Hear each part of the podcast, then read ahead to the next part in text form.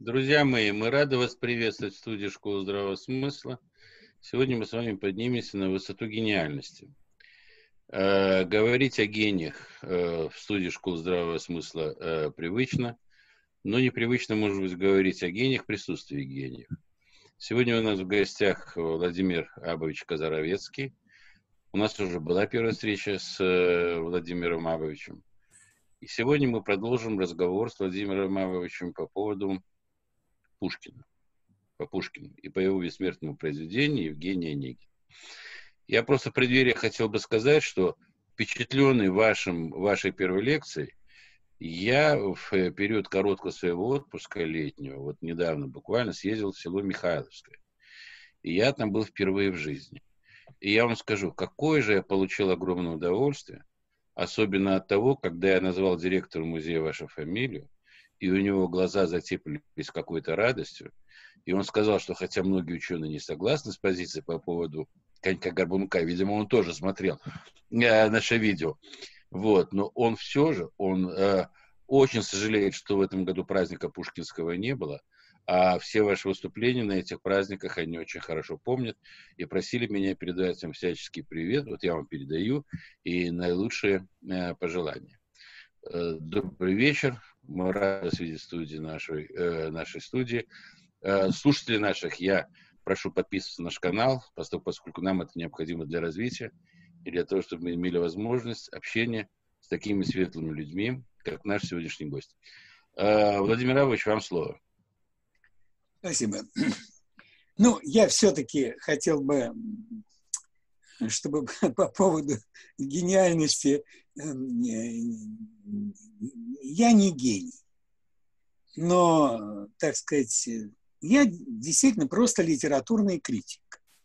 Задача литературного критика – прочесть художественное произведение, продумать, разобраться в нем.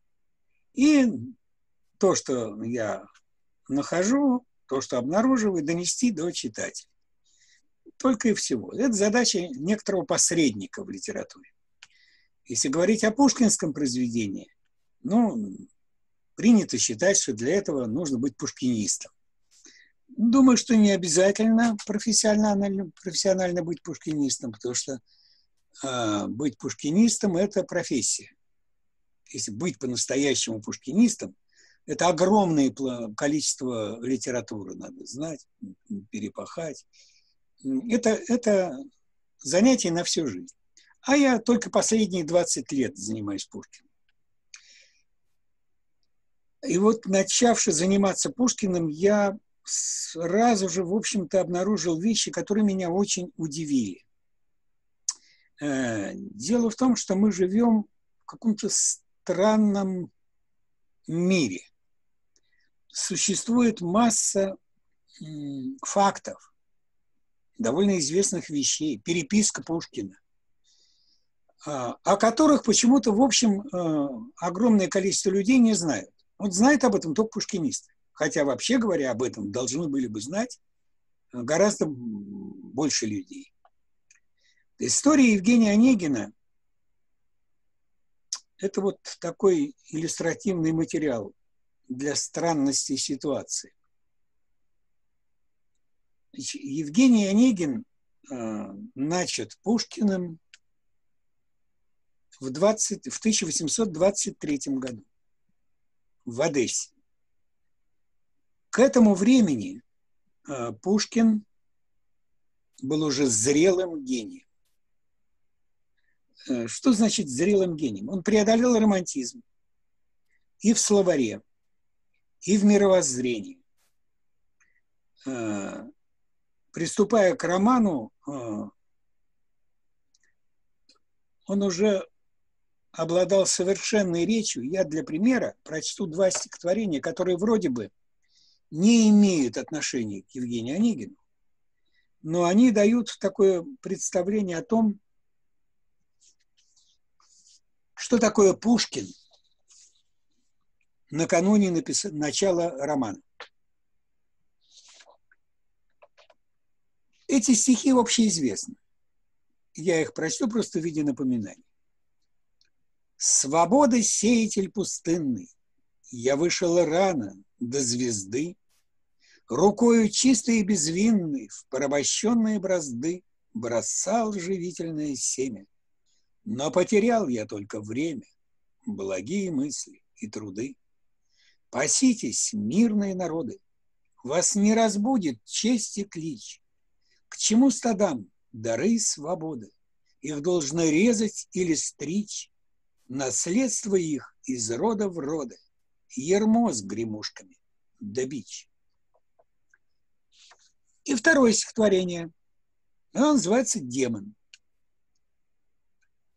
В те дни, когда мне были, в те дни, когда мне были новы все впечатления бытия, и взоры дев, и шум дубровы, и ночью пение соловья, когда возвышенные чувства, свобода, слава и любовь, и вдохновенное искусство так сильно волновали кровь, часы надежд и наслаждений, тоской внезапной осеня, тогда какой-то злобный гений стал тайно навещать меня. Печально были наши встречи, его улыбка, чудный взгляд, его язвительные речи вливали в душу хладный яд, неистощимой клеветою. Он провидение искушал, он звал прекрасное мечтою, он вдохновение презирал. Не верил он любви, свободе, на жизнь насмешливо глядел. И ничего во всей природе благословить он не хотел. А одно из лучших стихотворений Пушкина. Знаете, в двух словах это стихи о том, как цинизм реальной жизни убивает э, романтический настрой души юности. А вот эти два стихотворения, они говорят о том, на каком уровне э, был Пушкин, когда подходил к роману. Отсюда следует, что ничего случайного в Евгении Онегине не было и быть не могло. Этот роман продуман до каждого слова, до каждой запятой. И вот от этого надо исходить, когда мы будем говорить более, более подробно.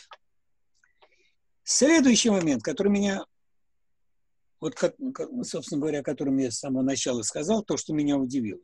Когда я начал знакомиться с перепиской Пушкина, и меня интересовало именно все, что имело отношение к роману, я обнаружил удивительную вещь. Оказывается, из, перепус, из переписки Пушкина очень хорошо видно, что с самого начала, с самого замысла Пушкин ставил перед собой задачи, которые были нашей пушкинистике непонятны. И, он, и, и вопросы, которые возникают в связи с этим, на эти вопросы пушкинистика так и не ответила. Я приведу несколько примеров. Пушкин Вяземскому 4 ноября 1823 года. Я теперь пишу не роман, а роман в стихах. Дьявольская разница. Ну, понятно. Значит, если он пишет роман в стихах, то значит, э, надо быть поэтом для этого. Пушкин поэт, нет вопросов вроде бы. Но Почему разница дьявольская? Что Пушкин имел в виду? Вот зная исключительное умение Пушкина работать со словом в сторону двусмысленности, можно понимать, что тут имеется в виду какая-то игра слов. Ну, ирония подразумевается. Но во всяком случае, кто бы нам эту дьявольскую разницу объяснил? Я не встречал такого объяснения. Там же следующая фраза. Вроде Дон Жуана. О печати и думать нечего. Пишу спустя рукава. Цензура наша так своенравна, что с ней невозможно и соразмерить круга своего действия. Но все, кто читал роман, а читали роман все, не нашли там ничего такого, что могло бы вызвать подозрение о каких-то э, вещах, из-за которых роман мог быть не опубликован. Или что, что, что там было нечто такое, что, что сразу же должно было вызвать возражение цензуры. Более того, в переписке Пушкин утверждает, что между Дон Жуаном и Евгением Онегиным ничего общего нет. Это он пишет в письме к Бестужеву. А с точки зрения цензуры не только первая глава, но и весь роман, вообще говоря, был довольно чист. Третья цитата небольшая. Пушкин Дельвигу 16 ноября. Пишу теперь новую поэму, в которой забалтываюсь до нельзя. И в самом деле, первая глава – это образец болтовни. Семь строф о женских ножках. Совершенно непонятно, зачем и для чего это делается. Следующее замечание. Пушкин Александру Тургеневу. 1 декабря 1823 года. Пишу новую поэму Евгений Онегин, где захлебываюсь желчью. Две песни уже готовы. Во-первых, э, по поводу чего или кого Пушкин захлебывается желчью. Ответа на этот вопрос уже не встречал. Второй момент. Две песни уже готовы. А в январе 24 года была закончена и третья песня. А в 25 году в печать выходит только первая песня. Почему? Ну и так далее. Вопросов на самом деле к роману множество. И сегодня вопросов, на которые так Пушкинистская не ответила. Ну, почему, например, на обложке первой главы стоит Евгений Онегин, а имени Пушкина нет. На обложке второй главы то же самое. На обложках всех отдельных изданий глав романа имени Пушкина не было. Имени Пушкина не было. И не было имени Пушкина и на отдельных изданиях 1833 года и 1837 года.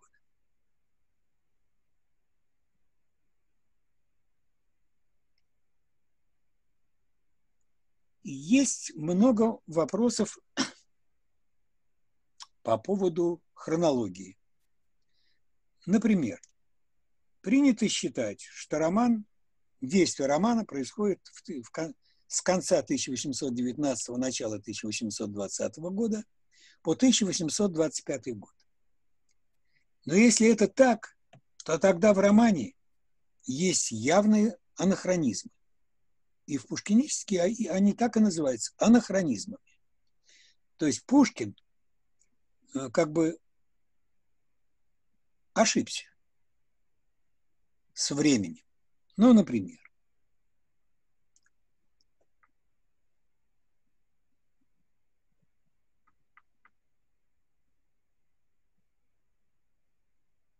есть э, такое упоминание Макаревской ярмарки. Это общеизвестный общее место.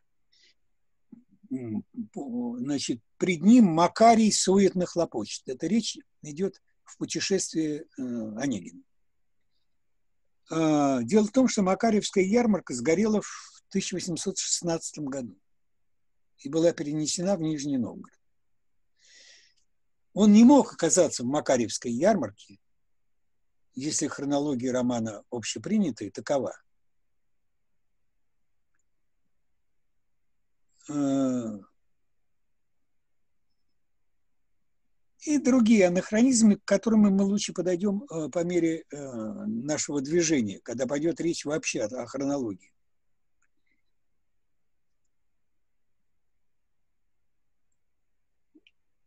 Мало кто знает, мне в голову даже не могло прийти, что, оказывается, все друзья Пушкина, то есть тот литературный круг, в котором он жил и работал, все до единого встретили первую главу Евгения Онегина в штыки. Например, Александр Бестужев, издатель «Полярной звезды», по поводу первой главы Евгения Онегина. Дал ли ты Онегину поэтические формы, кроме стихов? Что он имеет в виду? Стихи гладкие, ну, с точки зрения версификации. Но за стихами-то пустота. Это он по поводу первой главы. А в 1828 году уже из ссылки. Он был сослан, как и, как и другие декабристы. Прочитав и вторую главу романа, пишет сестре. Первые две главы Онегина – это какой-то ненатуральный отвар XVIII века с байроновщиной. Вяземский из письма к Тургеневу по прочтении первых трех глав. В Евгении, Евгений Онегин хорош Пушкиным, но в качестве художественного произведения слабо. Кюхельбекер. Неужели это поэзия? Раевский. Николай Николаевич Раевский-младший. Я читал в присутствии гостей вашего Онегина. Они от него в восторге. Ну, речь идет о чтении первой главы в рукописи, которую Пушкин прислал э, в Петербург. Но сам я раскритиковал его, хотя и оставил свои замечания при себе. Рылеев из совместного письма Бестужева и Рылеева к Пушкину. Вот оттуда я приводил цитату «Дал ли ты Онегину поэтические формы, кроме стихов?» Рылеев в этом же письме пишет. Но Онегин, сужу по первой песне, ниже и Бахчисарайского фонтана, и Кавказского пленника. И вот что ответил Пушкин э, Бестужеву на письмо с замечанием, дал ли Пушкин поэтические формы. Твое письмо очень умно, но все-таки ты не прав. Все-таки ты смотришь на Онегина не с той точки. Может быть, и мы до последнего времени смотрели на Онегина не с той точки и были в восторге. В конце 90-х э, украинский литературовед, аналитик и философ Альфред Николаевич Барков выпустил книгу «Прогулки с Евгением Онегиным» на Украине. Тирасполе она, где он подробно разобрал э, Евгения Онегина, структуру романа. Эта книга очень важная в литературоведении, но она отличается тем, что она написана с филологической точки зрения. Он писал ее как филолог. Я, как литературный критик, считаю, что э, читателям сложно читать филологические, особенно теоретические филологические книги. Более того, я подхожу к этому делу вот как. Вообще, даже самые, что ни на есть, гениальные писатели, в том числе и Пушкин, писали не для филологов. Они писали для читателей. И я глубоко убежден, что любой читатель может разобраться в любом пушкинском произведении, в любом произведении Толстого, если встанет на точку зрения писателя. Вопрос с точки зрения писателя осложняется одним моментом. Дело все в том, что любая книга, сегодня мы это понимаем, может быть написана как от имени автора, так и от имени кого бы то ни было другого. Повествователем может быть кто угодно. Это может быть мужчина, может быть женщина, может быть нравственный человек, может безнравственный, может негодяй. понять, кто повествователь, задача читателя буквально в первую же минуту. Вот открываем книгу, первое, что мы хотим понять, кто нам рассказывает эту историю. Мы просто без этого дальше читать не можем. Открывая Евгения Онегина, мы, убежденные поколениями пушкинистов, преподавателей, автоматически воспринимаем ту точку зрения, что повествователем в романе является Пушкин. А Пушкин над нами подшутил. В то время это был необычный прием. А, он сделал повествователем в романе не себя. Мы же открываем Пушкина, думая, что повествователь Пушкин, читаем и читаем не ту книгу, которую Пушкин написал. Если повествователь даже почти один в один совпадает с Пушкиным по, по мировоззрению и по всем прочим делам, все равно есть некоторые разницы. Мы все равно будем деформировать при чтении, если мы думаем, будем продолжать думать, что повествователь Пушкин. При том, что повествователь мой. Пушкин устроил из этого романа грандиозную мистификацию. Значит, тут я вынужден дать определение. Что такое литературная мистификация? Почему мне пришлось дать современное определение? Вот это как раз связано именно с фактом передачи роли повествователя. Литературная мистификация – это длительное содержание читателя в заблуждение относительно авторства и или дробь сути художественного произведения. Если читатель содержится в заблуждении относительно авторства, пример я переводил с коньком, э, с коньком горбунком, то в данном случае читатель вводится в заблуждение относительно сути художественного произведения. Когда передается э, роль повествователя человеку. А человек, э, человек писатель которому передана роль повествователя в этом произведении, человек непростой и уж точно не Пушкин.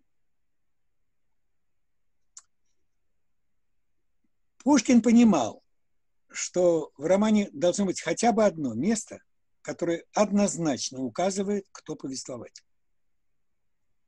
Он это место проявил, все его знают, все его помнят наизусть. И почему-то прос... почему проскакивает, я тоже объясню. Место такое. Письмо Татьяны предо мною. Его я свято берегу. Сказано. Читаю с тайной тоской, но читаться не могу. Сказано от первого лица без кавычек. То есть сказано повествователь. Кто в романе может сказать такие слова? Тот, кому Татьяна писала письмо.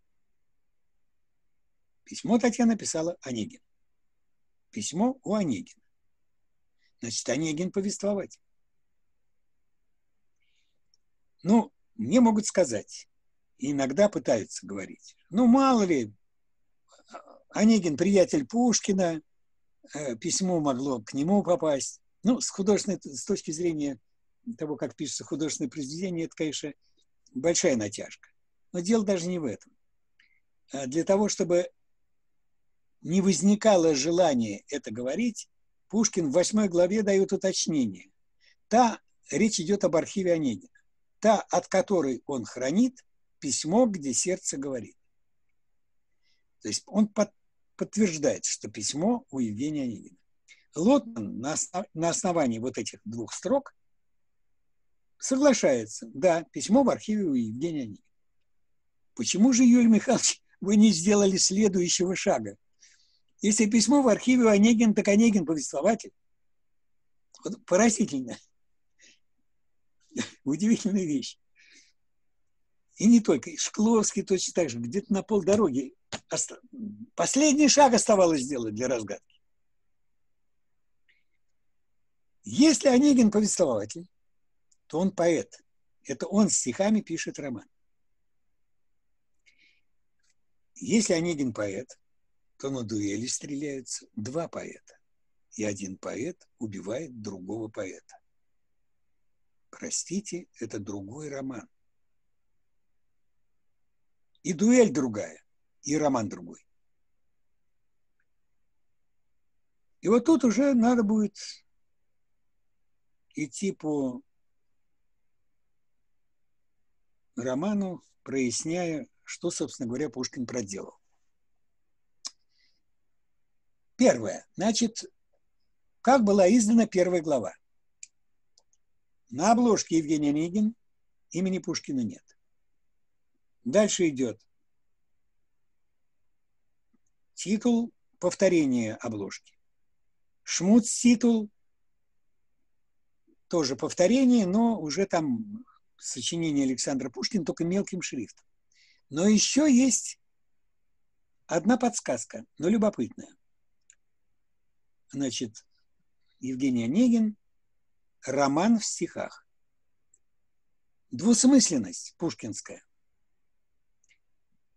Это, во-первых, общепринятое сообщение о том, что это роман в стихах, а во-вторых, отграничение.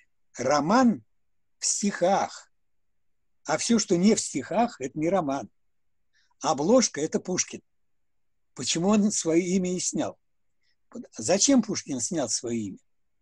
Он подталкивал читателя к пониманию, что роман пишется Евгением Онегиным.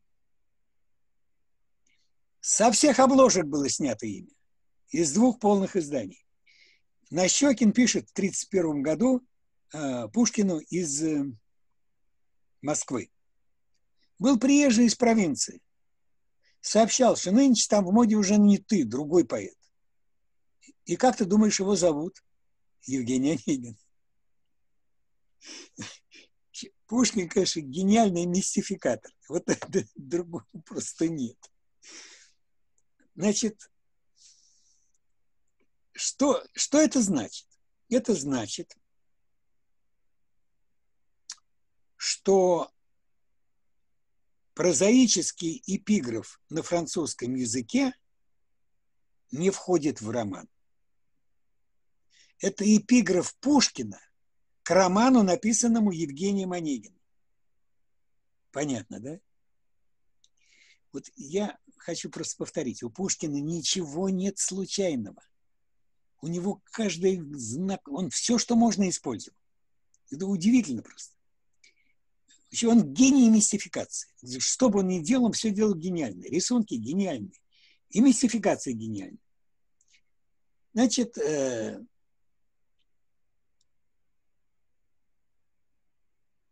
все эпиграфы к главам стихотворные. То есть это эпиграфы, которые Евгений Онегин ставит к главам, им же написанным.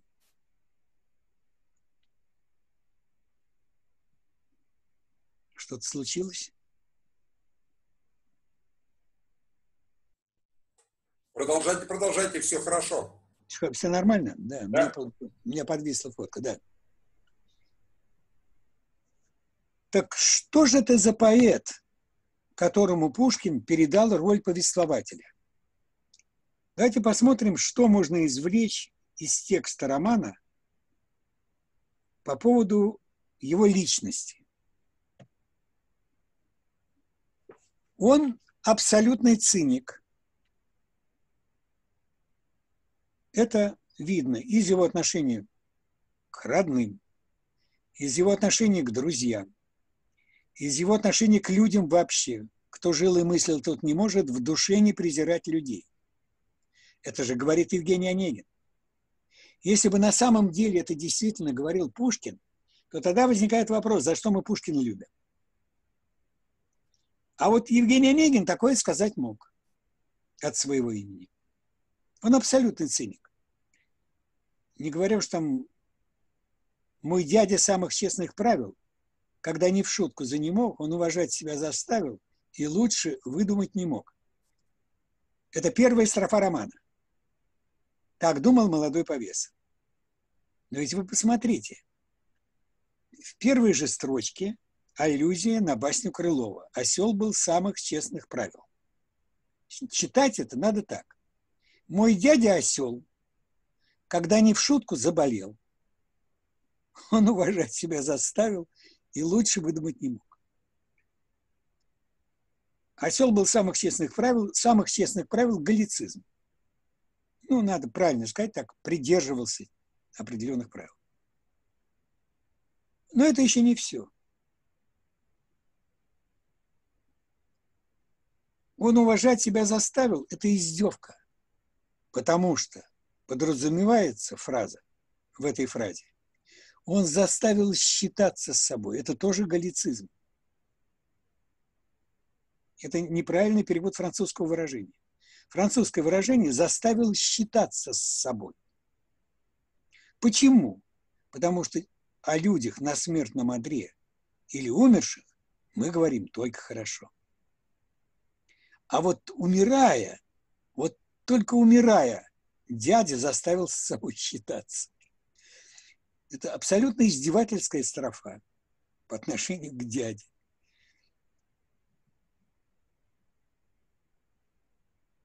И кончается эта строфа, когда же черт возьмет тебя. Вздыхать и думать про себя, когда же черт возьмет себя. Дядя. Ну, абсолютный циник. Ну, циничный в отношении к женщинам, циничный в отношении к мужчинам, ко всем вокруг. При этом он храбро сражался, он воевал. Откуда это видно? В первой строфе есть упоминание. И разлюбил он, наконец, и брань, и саблю, и свинец. Эти строчки так написаны, что невозможно понять иначе. Видно, что он храбро воевал. Не просто воевал, а именно храбро воевал. Он очень э, ну, жалеет, что ли, благожелательно относится к своим крестьянам. Еремон барщины старинный оброком легким заменил. Хотя на самом деле в, этой же, в этих же строчках присутствует ирония Пушкина. Потому что дальше идут слова. «И раб судьбу благословит».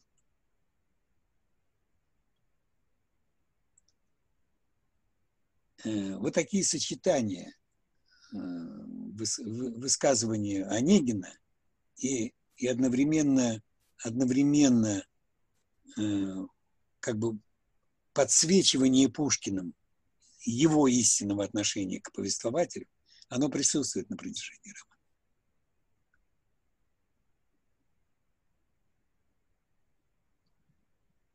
Но он, главное, что он все-таки оказался убийцей.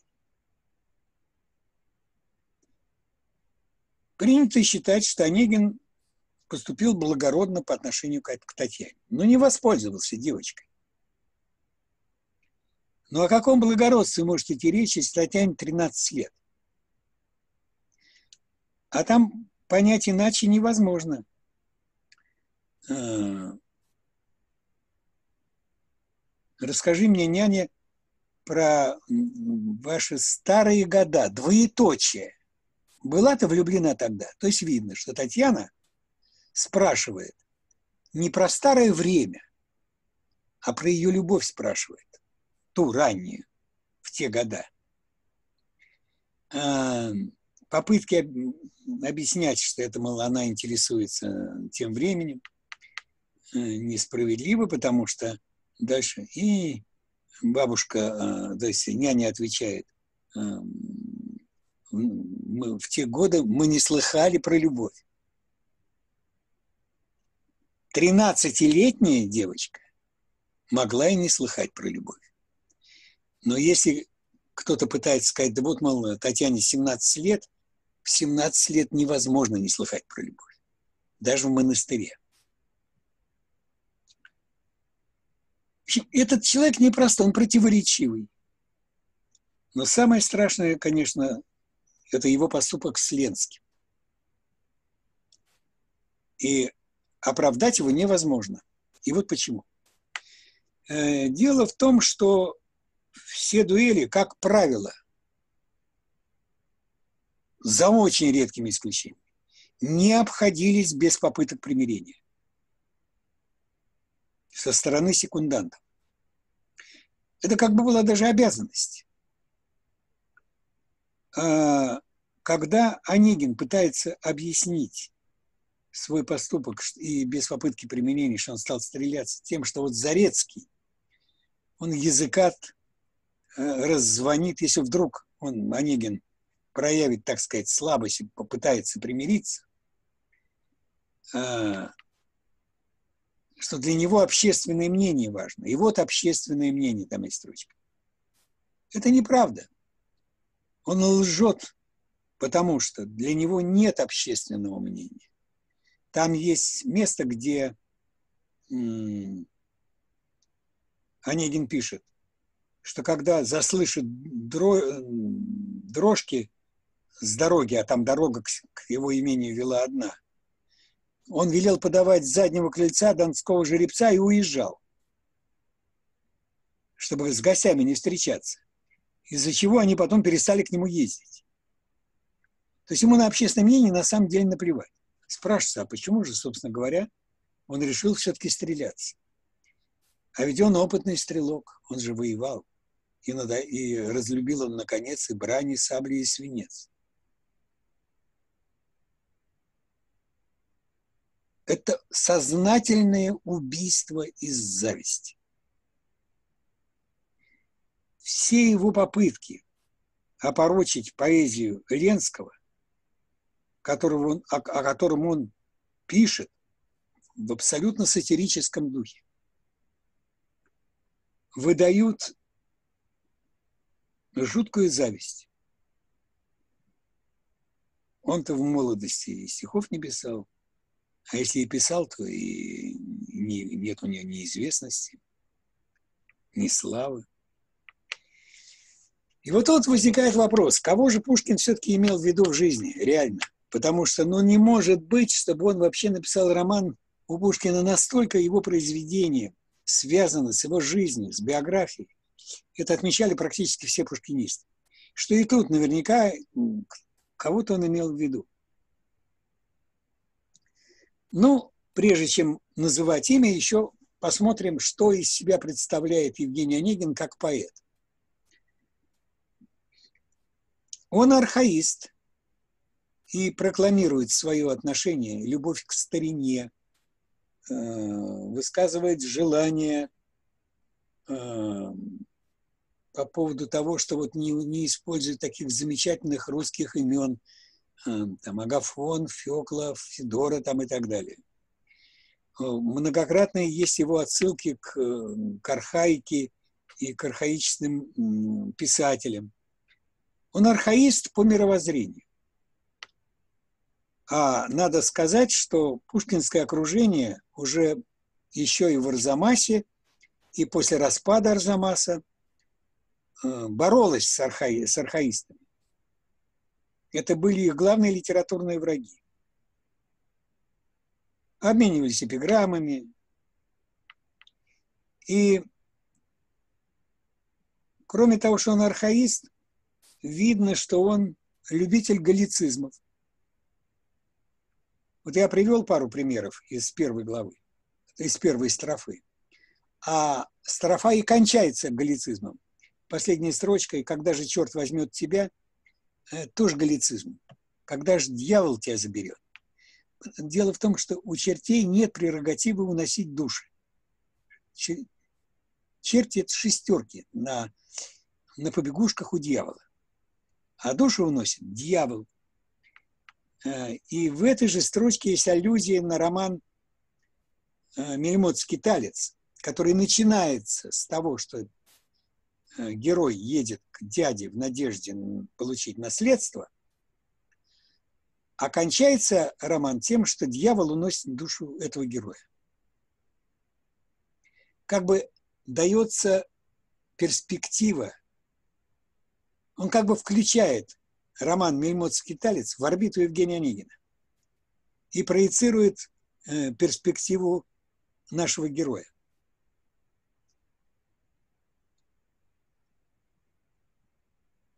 Онегин не любит Боротынского.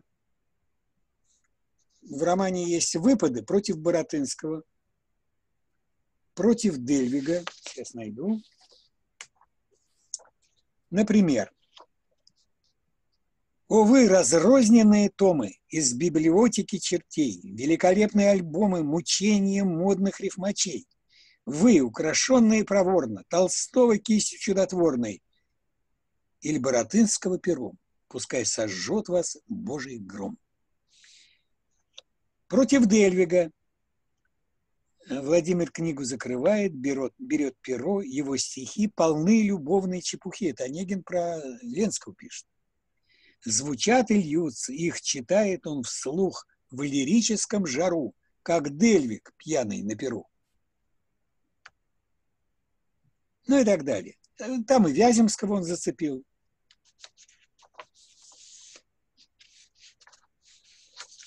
То есть это поэт. Причем э, Пушкин к Онегину подошел, преодолев романтизм не только мировоззренческий, но и в словаре. У него с этого момента в его стихах, не в тех стихах, которые принадлежат повествователю, а у него это не единственное произведение так написанное, а, там, где стихи от имени Пушкина, он не использует таких слов, как чело, власы, ланиты, перси и так далее. А Онегин нашпигован такими вещами. То есть мы имеем дело с поэтом-архаистом. Так кто же вообще стал прототипом этого героя? Без понимания, кто это был, мы очень многого в романе не поймем, не поймем, зачем был написан роман, почему Пушкин не пожалел свое главное произведение бросить в костер литературной борьбы. Странная вещь. Ведь в романе ни одной мудрой мысли. Там сплошные банальности. Но не считать же мудрой мыслью, кто жил и мыслил, тот не, можно, тот не может в душе не презирать людей. Мудрых мыслей в Евгении Онегине нет. Был в его окружении такой человек, который до сих пор считается одним из лучших друзей Пушкина. Он оставил о Пушкине воспоминания. Они общеизвестны. Павел Александрович Катенин. Он был старше Пушкина на шесть с половиной лет. Воевал, дослужился до полковника, потом подал в отставку. Он был драматургом, поэтом. Его пьесы шли в театрах. С Пушкиным он познакомился в театре. Э, ввел его в беседу любителей русского слова. Пушкин там стал бывать.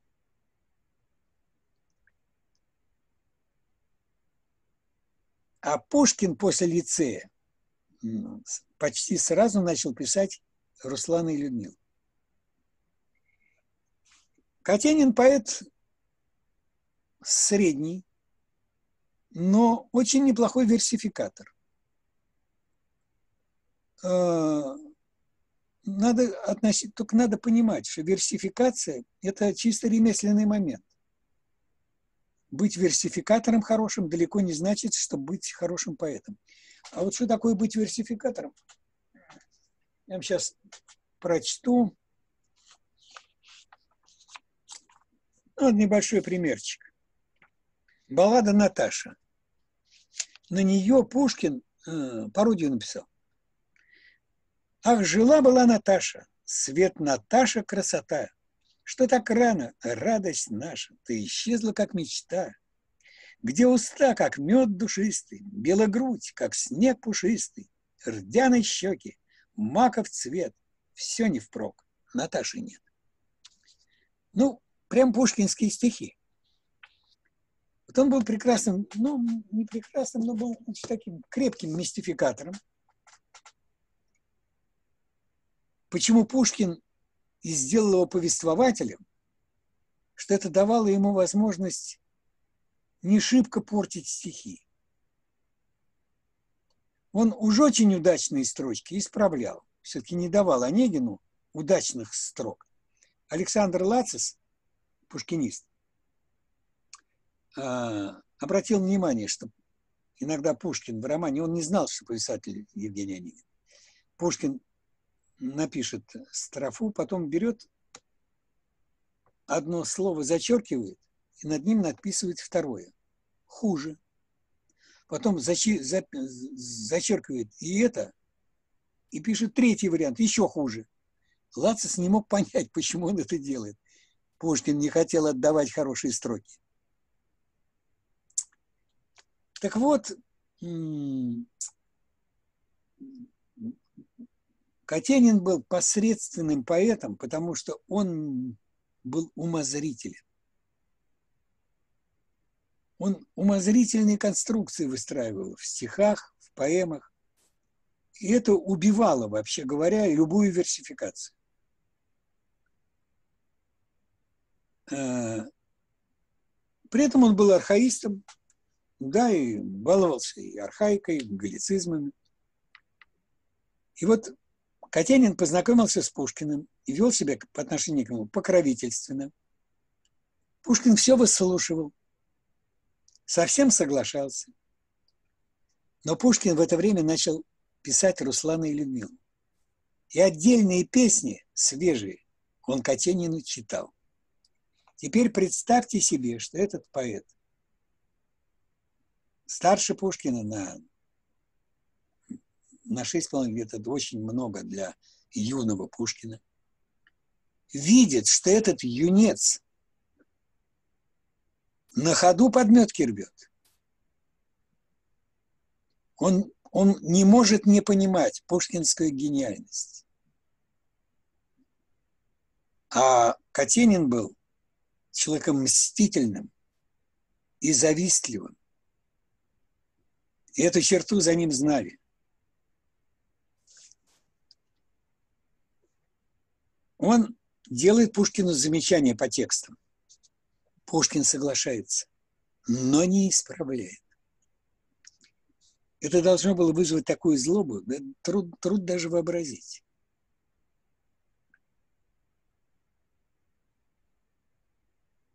Перед отъездом Пушкин заканчивает Руслана и Людмилу, он уезжает, оставляя готовую поэму, ее издают без него. Но э, в, одном, в одной из последних главок песней Пушкин изображает старика Карлу, который похитил Людмилу, импотентом. Он пытается овладеть Людмилой и не может. Людмила э, в русской поэзии это был уже синонимом Жуковского. Это была фактически встроенная в Руслана и Людмилу эпиграмма на архаистов, которые не способны владеть жанром романтической баллады. Катенин делает вид, что он принимает эту эпиграмму на свой личный физиологический счет. И с этого момента начинает злобствовать по отношению к Пушкину и подлечить. Он, во-первых, изображает Пушкина сплетником и кастратом в ответ на импотент.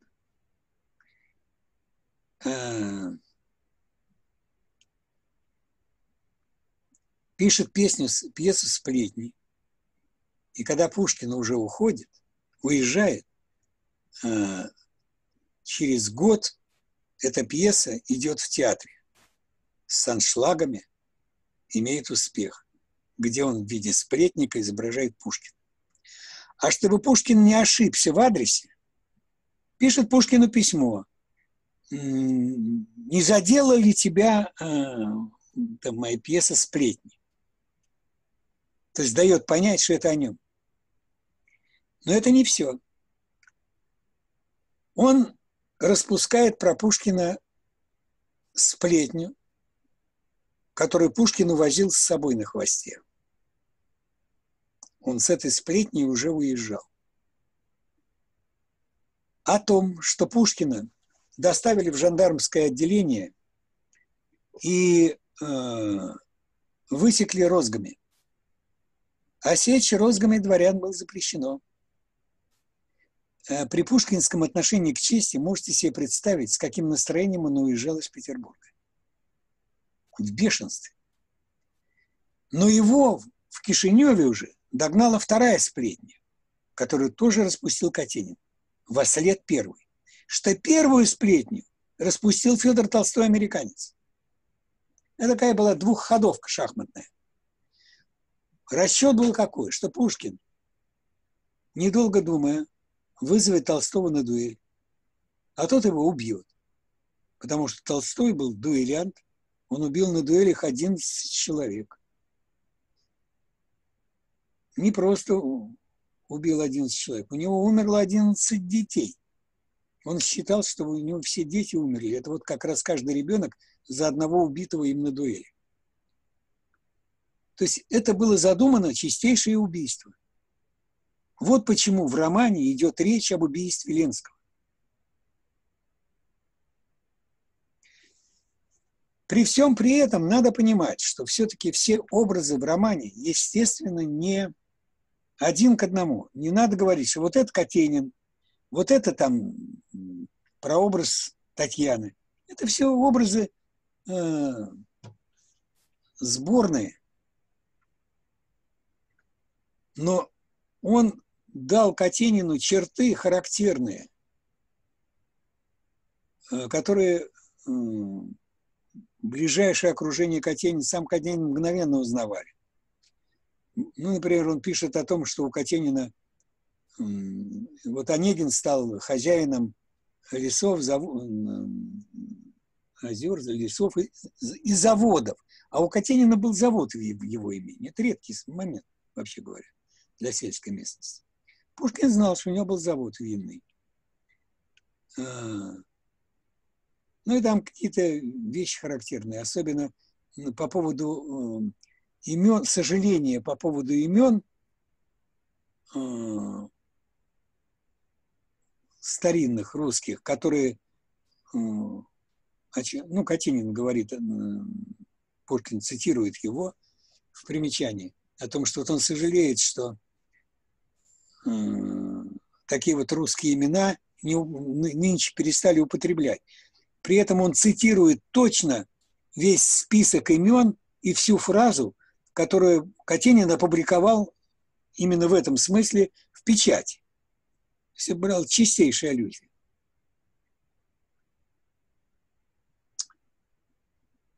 Так вот, Пушкин довольно быстро понял, что ему предстоит жестокая и очень серьезная борьба с человеком,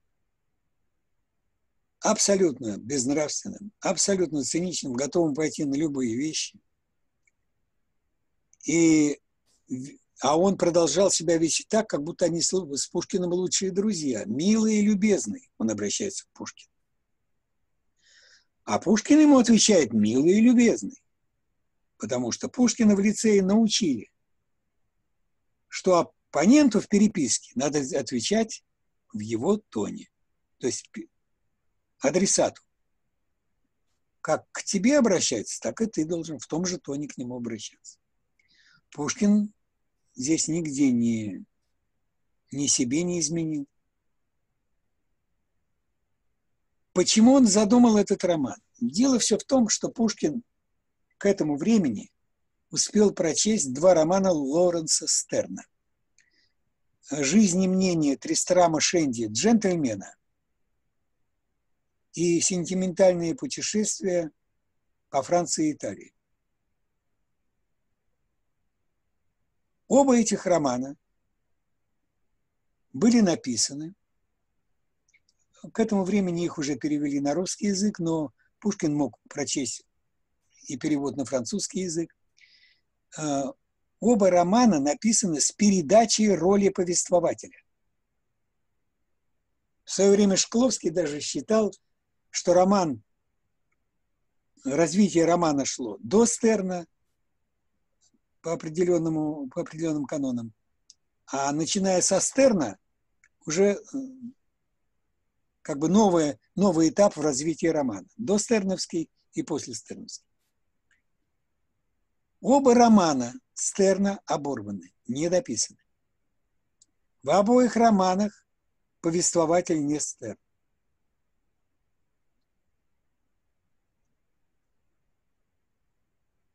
В, во втором романе «Сентиментальные путешествия» герой романа, от имени которого пишется роман, повествователь, который выдает себя за, за Юрика. А Юрик – это альтер э, Стерна.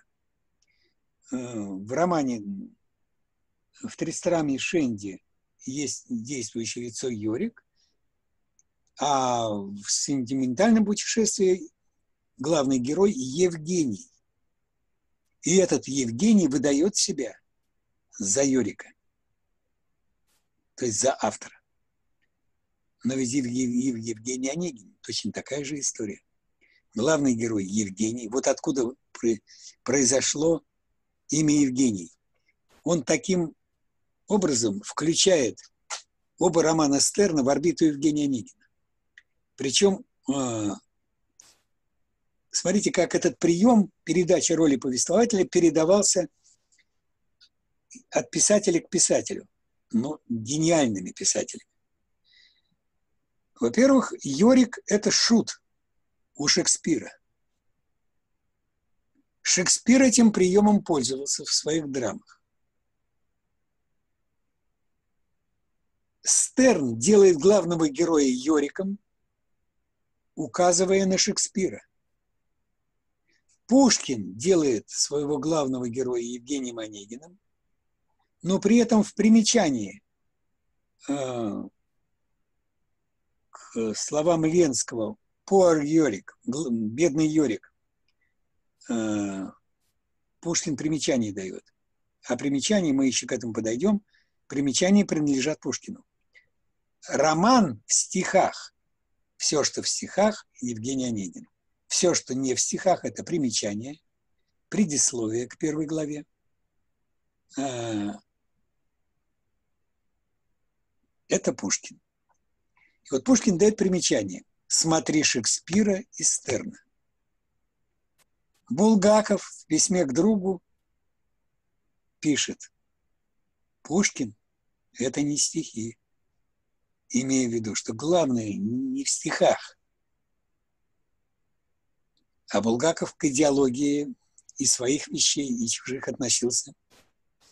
Он был очень проницательным, относился очень так серьезно.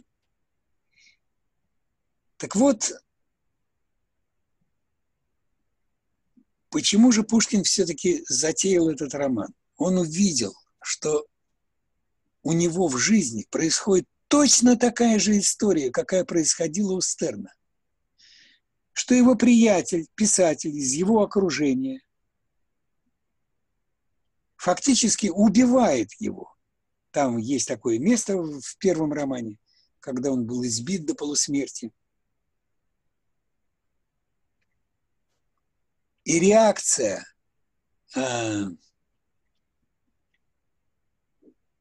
этого Евгения – на шутки Йорика, а Йорик – это священник, то есть альтер Стерна, который был священником, который над всеми смеется, подшучивает.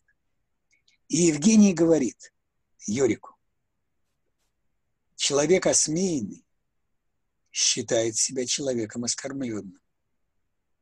Это точно отношение Катенина к Пушкину. И Пушкин вдруг увидел, что это, вообще говоря, проблема не только Стерна и Пушкина, что это вообще некий типовой момент взаимоотношения посредственности и таланта.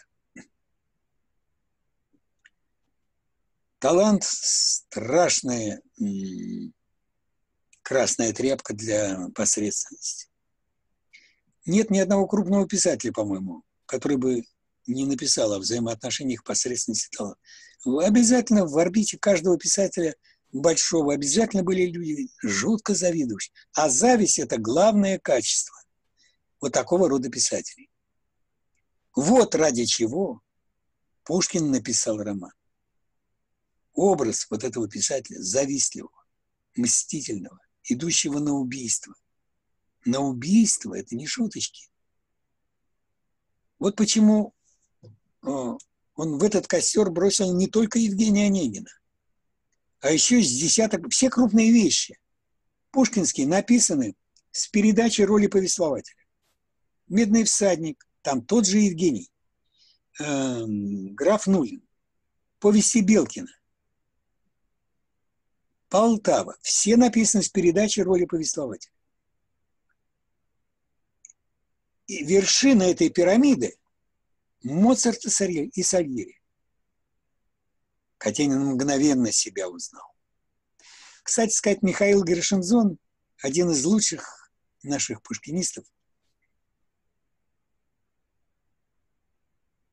э, где-то сказал, в Катенине решительно есть черты Сальери. Э, теперь, значит, э, более-менее понятно, по крайней мере, идеология – Пушкин на протяжении романа показывает, как он лжет, как он пытается выдать себя за Пушкина.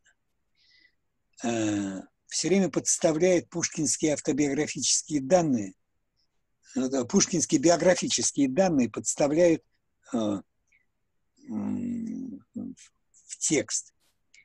Причем это, например, в первой главе было в виде примечания, где он излагает теорию, историю происхождения Пушкина от Ганнибала.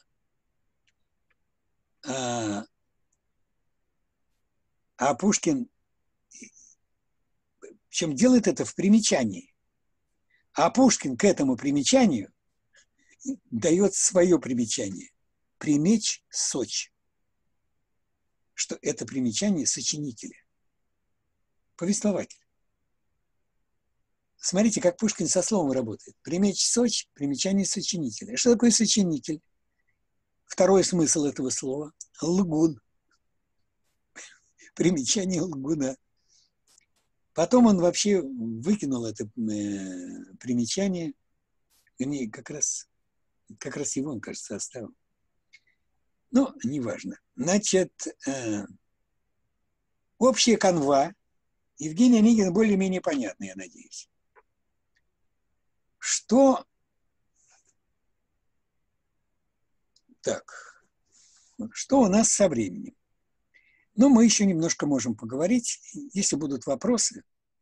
Значит, у нас есть два момента, которые надо было бы обсудить. Вот, а, и вот именно какие. Первое. Первая глава вышла с предисловием и со стихотворением «Разговор книгопродавца с поэтом». Порядок был такой. Обложка, шмуцтитул, титул, шмуц-титул, потом идет предисловие, начинающееся словами. Вот начало большого стихотворения, которое, скорее всего, не будет окончено. То есть Пушкин заранее говорил, что роман будет оборван. А, предисловие кончалось словами. Звание издателя не позволяет нам хвалить, не ругать всего нового произведения боимся показаться пристрастными. Пушкин с порога раскрывал мистификацию, что он издатель. Тогда он взял эти слова, убрал. Они остались в беловике. Потом шло стихотворение «Разговор книгопродавца с поэтом». Они были объединены с предисловием римскими цифрами. То есть этот блок пронумерован как единый. И это говорило о том, что и стихотворение «Разговор книгопродавца с поэтом», и предисловие имеют отношение к роману. Дальше шло стихотворение «Разговор книгопродавца с поэтом», из которого было видно, что к издателю пришел поэт и принес первую рукопись вот этого романа. Он ее продает. Последние слова их разговора – вот рукопись.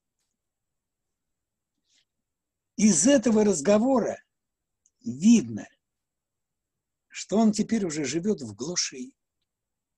По какой-то причине вдруг начал писать роман, вспоминать, что с ним было. Помнит все обиды, мстителен. И как бы набросан характер. Потом Пушкин убрал и разговор, и предисловие, потому что в тексте романа дальше уже пошла информация, из которой можно было понять, кто такой Онегин, что происходило там и так далее. А вот для того, чтобы можно было э, понять, что он в первой главе, первая глава и вот в первой главе э, было указание на одну дату, что эта глава представляет собой описание одного дня светского бездельника в конце 1819 года. И почему-то пушкинисты все дружно восприняли это как дату начала романа. А там об этом не сказано. Просто Пушкин взял один конкретный день из из биографии Онегина и его описал. В результате вся хронология Евгения Онегина нашей пушкинистикой расчислена, исходя вот из этих соображений. Что речь идет о времени с 20 там, по 24 по 25 Между тем, это время предгрозовое. И если бы Пушкин писал об этом времени, ну уж мы бы это точно почувствовали. Но, но не мог Пушкин об этом не то, что мне вообще не, не, это время не проявить. А роман, на самом деле, там очень спокойное, тихое время. И хронология романа вообще совершенно другая. Пушкин дает точные указания, когда начало романа.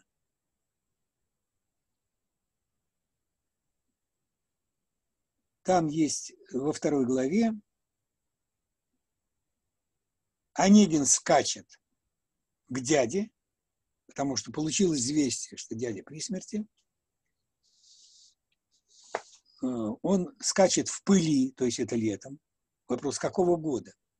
Вот он туда приезжает, что он находит в шкафу у дяди? Бутылок рой и календарь восьмого года. Двоеточие.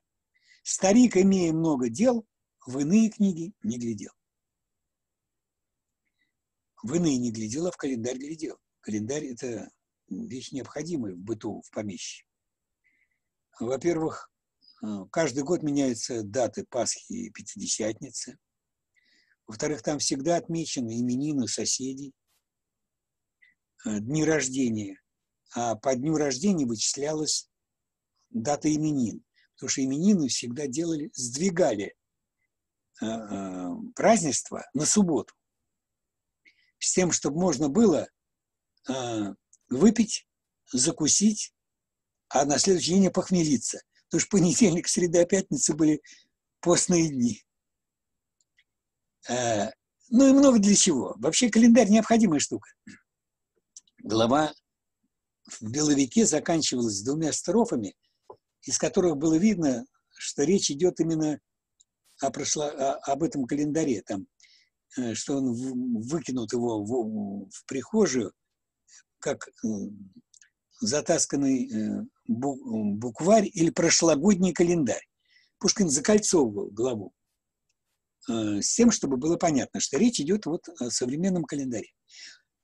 Пушкин решил, что это слишком яр, явное указание на дату и убрал смотрите, как он незаметно поставил дату. Я когда брал интервью у Баркова, я говорю, Альфред Николаевич, помилуйте, в романе ни одной даты нет. Э, говорит Владимир Абович, одна-то дата есть точно, вы ее не заметили. Календарь восьмого года.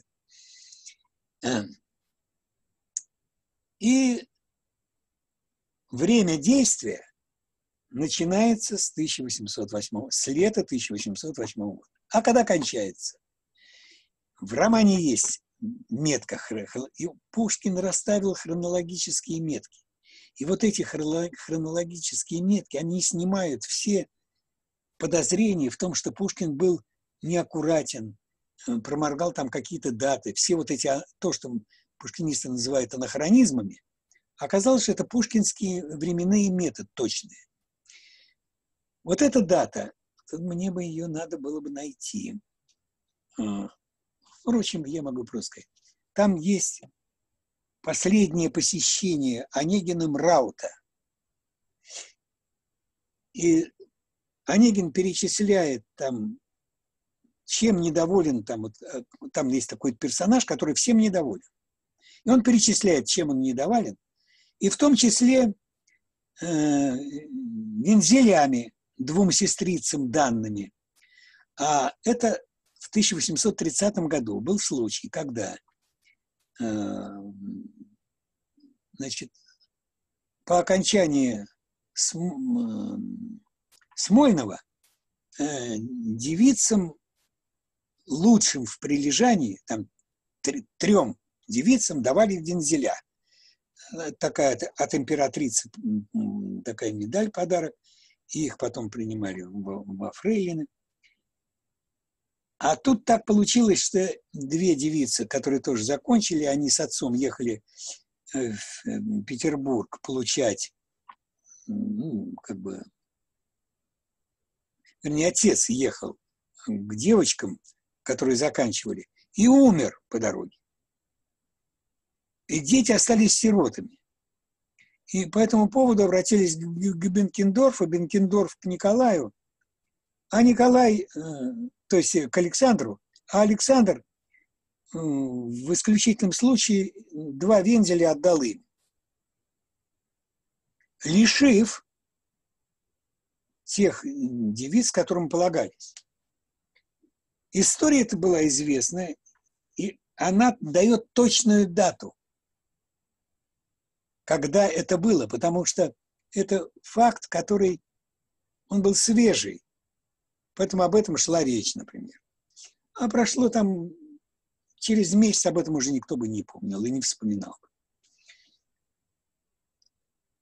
1808-1830. Время действия романа. Ну, в, в деревне там 4 года примерно. Все остальное распределено по времени действия. Но очень многое сказано в первой главе, потому что первая глава представляет из себя смешение нескольких времен. Там видно, что он воевал, что он был в Италии, что он побывал в Африке. Если внимательно читать, все это там есть. А, я вот думаю, что для общего впечатления этого, в принципе, достаточно для начала. Потому что, я думаю, будут вопросы. Я-то лучше на вопросы отвечу. А я потом еще хочу о чем поговорить. Дело в том, что я хочу пройтись по форме романа и показать, почему размер, Онегинская строфа, э, как он использовал полиграфию. Э, вот такие вот вещи. Э, у него, все, у Пушкина все очень подвязано, все очень пригнано просто идеально. Конечно, в принципе, когда речь идет о таком поэте, как Евгений Онегин, э, можно спокойно что-то и заменить. У Пушкина в стихах, написанных от себя, не отредактируешь, только испортишь. А здесь можно, может быть, можно и подредактировать, так сказать, поэтому не первого плана. Вот на этом я думаю, что... Может, сейчас есть какие-то вопросы? Да, есть, у меня есть. Давайте. Два вопроса. Вопрос первый. Зеркало русской революции, как его назвал Владимир Ильич Ленин, э, это Лев Николаевич Толстой. Лев Николаевич Толстой в 1850-х годах был в восторге от Пушкина. Он считал, что его цыганы – это просто э, верх совершенства в поэзии. А, Правильно. А через 20 лет, в 1800, уже 70-х годах, это зеркало русской революции э, писало в своих дневниках о том, и не только в дневниках, озвучивало о том, что он считает Тютчева э, более лучшим поэтом, чем Пушкиным, И я, кстати, с Любовью Николаевичем согласен, хотя мое мнение никому не интересно. А, и он писал о том, что поэзия, э, лирика Пушкина – это вообще ерунда. Вот в проза, да, а э, лирика нет. А конкретно Евгений Онегине Лев Николаевич высказался, высказался так, что это дрянь полная. Внимание, вопрос. Почему Лев Николаевич так отозвался Евгений Онегин? Это мой а. Потому, потому что он не понимал, как написан роман. Он и не понимал, о чем написан роман. Он образы не понял. И думаете, один Лев Николаевич? Пушкин всех обманул. Ужас-то в том, и Белинский попался. Видите, вся, вся русская философия, вся русская гениальная литература, вся, весь Серебряный, все Пушкина читали определенным образом. А зачем-то писать э, э, такой роман в стихах, что его вообще никто не понял за последние 150 лет, даже больше. А вот это вы не понимаете психологии мистификатора. Все, понял. Я понял психологию мистификатора. И, это, Владимир Ильич, у нас... Мы вы, же, вы же поймите. Все, следующий раз. Да. Время исчерпали, потому что мы в эфире уже час 15, уже нас смотреть никто не будет, это только пуштинисты и любители Евгения Онегина. Последний вопрос. Вот школа после предыдущего эфира, по вашей просьбе, школа здравого смысла прислала вам э, сканы прижизненных изданий э, Пушкина. Все получил. Я знаю, что вы получили. Вам это в работе как-нибудь поможет в вашей литературе, литературоведческой? Во-первых, мне этот справочный материал просто необходим. Во-вторых, э, например, PDF э, э, отдельных изданий глав Евгения Онегина просто необходим. Это вот просто материал, которым я их обязан все просмотреть. Пушкин ведь вот вы 20 лет Пушкиным занимались, и только школа здравого смысла вам нашла, так сказать, оригиналы прижизненных изданий, сканы. Они все есть в Ленинке. Но я э, собирался пойти туда и все это проверить. А тут такой случай. Ни в Ленинг ходить не надо. Замечательно. Вот. А что касается, ну, что вы хотите? Ведь Пушкину, про Пушкина при жизни уже начали поговаривать, что он исписался. И он же все это слышал. И вот пишут сейчас, как Пушкину было тяжело. Это одна из причин, из-за чего он э, пошел на смертельные условия дуэли. Да чепуха. Пушкин писал, читатель, верх земных утех из-за угла смеяться надо всеми. Вот они ему говорили, а он, а он-то понимал, что он написал. Он уже прочел Гамлет, он понимал, что Гамлет не разгадан. А он его понял. И он понимал, что разгадка произойдет одновременно. И так оно и произошло. Рухнуло все литературоведение одновременно. Ну, разница небольшая. Булгаковедение еще продержалось, но оно тоже, но оно тоже рушится на глазах. Не, я не понимаю писателей, которые пишут, и их никто не понимает. Вот у нас Александр Горович, он член Союза писателей. Александр Горович, твои бессмертные труды и произведения литературные, их же сразу э, понимают все, или тоже там... Ну, я же, я же не Пушкин, я же не гений. Э, я, я, скажем так, э, буковки умею складывать строчки, а тут так то же самое, другое. Так то же самое и я. Я, например, издал, как бы то я вам сейчас покажу. Вот смотрите. Не надо, не надо, Владимир, уже, уже мы лимит исчерпали, не на следующий раз. А, вот это... Книжечка. Кто написал Евгений Онегин? Вот она постоянно продается в Библиоглобус. Можно купить, можно заказать, у них там интернет-магазин. У меня таких книжечек 25 штук я издал. Сидел потихонечку издавал. И вот этим я и занимался. Мы, след... мы отдельный эфир посвятим вам как издателю, не как литературоведу и критику. Давайте, давайте. Готовьте 25 своих книжечек, а каждый расскажете. Ну, это я не успею, а каждый расскажет. Но ну, неважно. Мы ну даже, да, конечно. Мы даже конечно. знаем, какая будет 26-я книжечка. Это 26-я книжечка о великом экономисте наших э, дней Михаиле Хазине. Ну, не о нем, а его. Я Его, бы хотел его книжечку издать. Издадим 26-ю.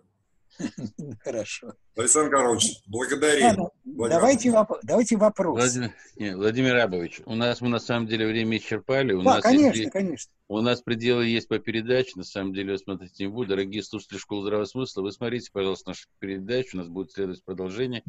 И я вас прошу подписываться на наш канал, нам надо развиваться для того, чтобы иметь возможность общения с такими людьми, как Владимир Абович. Владимир Абович, спасибо вам огромное, храни Господь. Мы Да. с вами в ближайшее время обязательно проведем следующий эфир, потому что у нас вот это вот Пушкиниана, и вообще все, что связано с, с с литературой и с издательским вашим трудом, и вообще с вашей личностью. Э, Я думаю, что это крайне интересно. Вы являетесь достоянием нашей Родины. Спасибо вам огромное. Спасибо. Храни вас Господь. Спасибо. Всего вам самого доброго. До скорой встречи. Спасибо.